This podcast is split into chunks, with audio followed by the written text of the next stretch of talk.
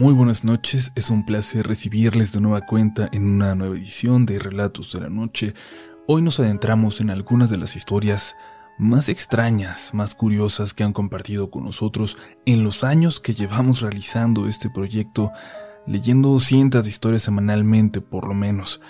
Si son aterradoras o no, estará en todos y cada uno de ustedes juzgar, pero es muy probable que todos coincidamos en que no es una experiencia que nos gustaría vivir. ¿Están listos? Si decides continuar, es bajo tu responsabilidad. Estás escuchando Relatos de la Noche. Hace tiempo publiqué esta historia en el grupo de Facebook del canal, pero en cuanto la aceptaron me arrepentí y la borré. Los dos protagonistas de esta historia estamos ahí porque somos fanáticos del canal y quise evitarnos las burlas los malos comentarios. Y si me permiten desarrollar mi historia, entenderán por qué. Incluso cuando se la platiqué a mis padres, se rieron y me preguntaron si se trataba de drogas o de un pretexto para evitarme algún regaño. Esto se remite a algunos años, cuando estábamos emocionados por una película a punto de estrenarse, mi amigo y yo. Pero tenemos gustos raros y la película en realidad solo se iba a estrenar en dos salas de la ciudad. Buscamos la función que nos quedaba más a la hora de la salida de la universidad de aquel viernes. Encontramos una, pero en un centro comercial en una carretera que lleva a las últimas colonias de la ciudad. Y bueno, no estaba tan mal. Salíamos a las 6 de la última clase y la película iniciaba a las 8.15. Si nos apurábamos, incluso tendríamos tiempo de comer algo para no tener que gastar en la comida del cine. Llegamos a tiempo, nos entretuvimos en una tienda de cómics que no habíamos visto antes, y cuando nos dimos cuenta de la hora corrimos al cine y luego hasta la sala. Era la más alejada de la entrada, cerca de la salida de emergencia hacia el estacionamiento. La sala era muy pequeña y con la pantalla maltratada, pero eso era lo de menos. Podríamos disfrutar de la película en el cine. Apagué mi teléfono. Mi amigo había dejado el suyo en su carro Comenzó la película y luego de unos minutos nos dimos cuenta de que éramos los únicos en la sala. Y mejor. La verdad es que si había algún espectador casual que hubiera entrado a esa película porque no había nada más que ver o sin saber de qué se trataba, se hubiera terminado saliendo igual. La película estaba a punto de terminar, cuando se apagó la proyección de repente. Las luces de la sala no se encendieron. Todo se apagó. Volteamos hacia el proyector, pero no se veía nada. Empezamos a chiflar enojados para que volviera la proyección, porque nos estaban arruinando una película que teníamos muchas ganas de ver y que estaba por terminar. Pero nos tranquilizamos cuando no llegó ningún sonido a lo lejos de las otras salas. Es decir, era claro que se había ido la luz en todo el cine, quizás en todo el centro comercial. Salimos al pasillo para ver qué pasaba, pero aún no salía nadie de las otras salas. Supuse que habían entrado los trabajadores a cada una a decirles que todo estaba bien y que en cualquier momento regresaría la electricidad y que se habían olvidado de la nuestra porque solo éramos dos personas. Caminamos hasta las taquillas y nos dimos cuenta de que no había nadie. Y vimos una pequeña luz, una luz que venía de una máquina en la cafetería. Es decir, que sí había electricidad. No hay nadie dijo mi amigo detrás de mí mientras se asomaba a una sala. Cerraron y no nos avisaron. Seguro pensaron que no había nadie en la sala. Desgraciados. Nos acercamos a la puerta para ver si se veía algún guardia que nos dejara salir, pero no se veía nadie. Era una plaza muy rara, pensé, para que no solo el cine, sino todos los negocios alrededor cerraran tan temprano. Le dije que buscáramos la salida y escribiéramos un correo a la cadena quejándonos por esa horrible experiencia. Así que caminamos hasta el fondo de aquel pasillo, que ahora era de una oscuridad absoluta. No podíamos ver ni nuestras manos y las poníamos frente a nuestros ojos. Como pudimos avanzamos tocando la pared y eventualmente logramos ver el tenue letrero de salida. Estaba muy cerca de la sala donde nos encontrábamos. Entramos para buscar nuestras mochilas a tientas, y por fin tomé la mía para sacar mi celular. Al prenderlo, me di cuenta de que eran las 12.15 de la madrugada.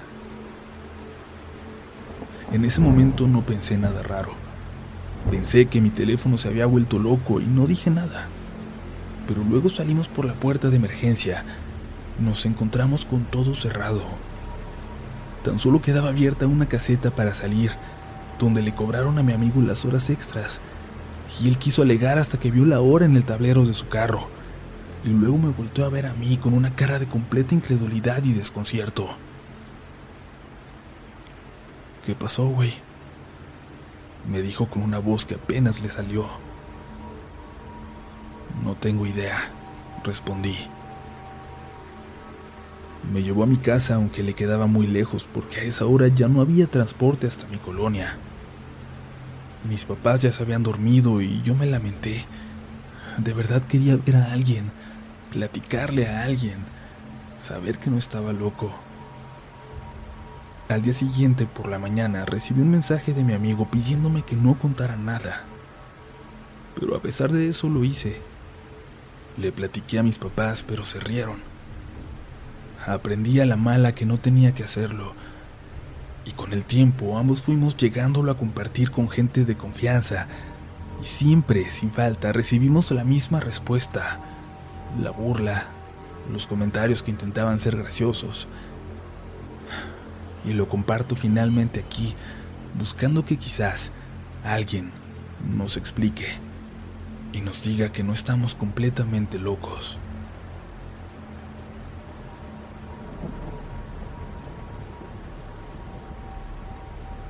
Voy a contarles algo que vivió mi novio en el departamento donde vivimos. Él no sigue el canal, no le gustan este tipo de cosas ni cree en lo sobrenatural, pero me dio permiso de compartirlo con ustedes. Vivimos en un piso 20 de un edificio en la zona de Tlatelolco. Es horrible cuando tiembla, pero hemos llegado a querer el departamento e incluso hemos pensado en intentar comprarlo cuando se dé la oportunidad. Pero esto, esto pasó hace muy poco y ha cambiado esa idea, al menos para mi pareja.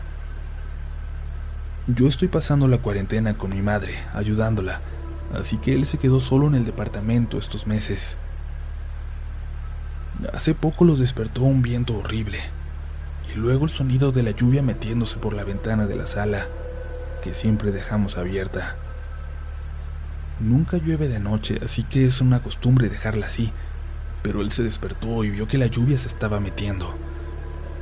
Cerró rápidamente la ventana y corrió a la cocina para buscar un trapo y secar.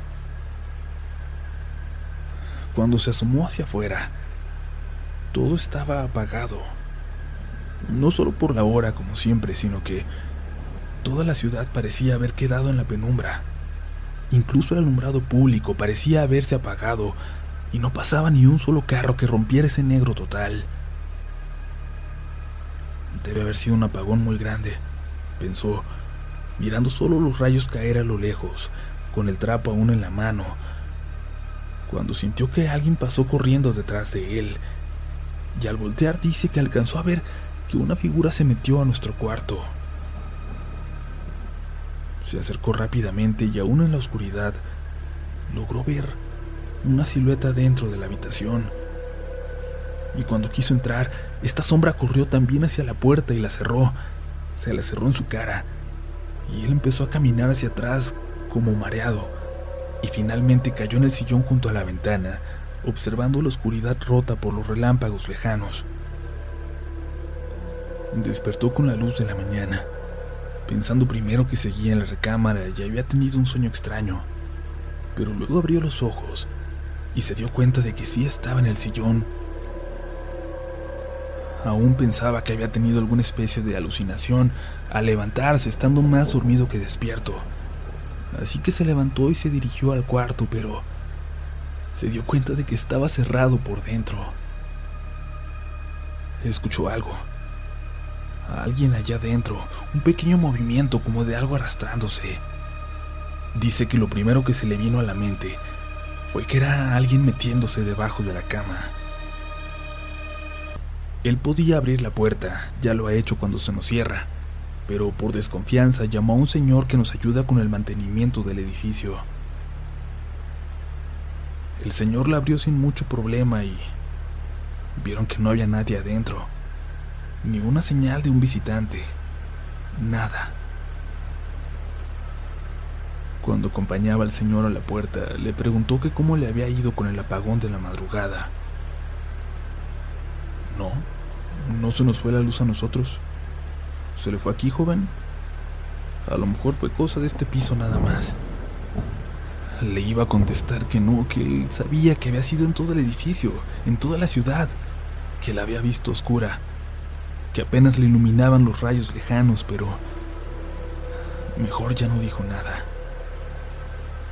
Me dice que intentando hacer memoria, ha logrado descubrir más detalles, como que al momento de retroceder cuando le cerraron la puerta del cuarto, hasta acostarse en la sala, en realidad, los muebles que lo rodeaban no eran los nuestros. Tenemos un amigo psicólogo que le ha propuesto intentar descubrir más detalles a través de hipnosis, pero él prefiere olvidarse del tema. Sin embargo, cada noche me pide que platique con él por teléfono hasta quedarse dormido. Y aunque no me lo ha dicho, sé que le cuesta mucho trabajo seguir viviendo ahí desde aquella noche. Más ahora, que habita prácticamente solo este lugar.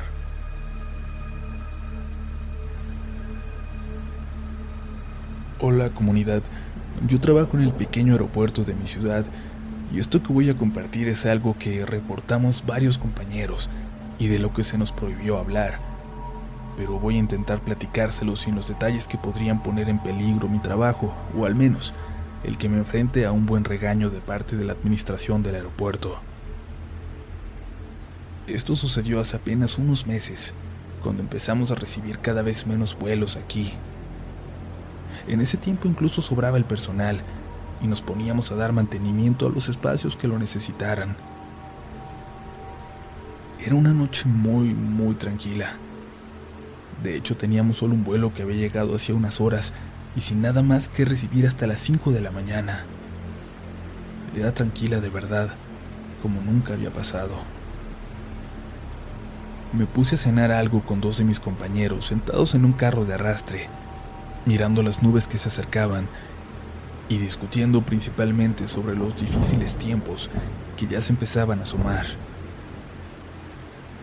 Sentí unas gotitas muy ligeras de lluvia que empezaba a caer a pesar del calor y les dije que iría por las chamarras impermeables y de paso por un café. Caminé por debajo de una pasarela de acceso solitaria. Ya saben, estos puentes para entrar a los aviones, aunque ni siquiera había aviones en toda esa área. Tomé las chamarras, un café para mí y uno para mi compañero, y salí de nuevo. La lluvia era muy, muy delgada, pero le daba un aspecto mágico a aquella noche. A lo lejos pude ver a los compañeros mirando hacia mi dirección, y luego como me hacían señas, señas de que mirara hacia arriba, hacia la pasarela. Cuando lo hice casi me voy de espaldas. Había gente caminando por ella. Siluetas, personas, como si estuvieran bajando de un avión invisible y dirigiéndose hacia el interior del aeropuerto. Pero no había ningún avión, ni eran un reflejo de algo cercano ni nada. Apenas podíamos verlas porque la pasarela estaba apagada, pero pero no había duda de que había gente saliendo de quién sabe dónde, dirigiéndose al aeropuerto. Lo reportamos rápidamente y llegaron algunos compañeros, pero ya no alcanzaron a ver. Y tampoco vieron nada por el lado de la sala de espera por dentro.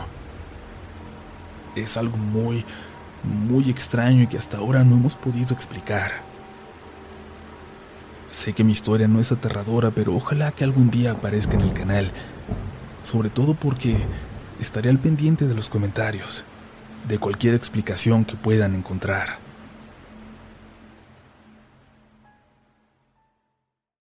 ¿Quieres regalar más que flores este Día de las Madres?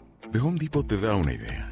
Pasa más tiempo con mamá plantando flores coloridas, con macetas y tierra de primera calidad para realzar su jardín. Así sentirá que es su día todos los días. Llévate tierra para macetas Bigoro por solo $8.97 y crece plantas fuertes y saludables dentro y fuera de casa. Recoge en tienda y sigue cultivando más momentos con mamá en The Home Depot. Haces más, logras más. Más detalles en homedepot.com diagonal delivery.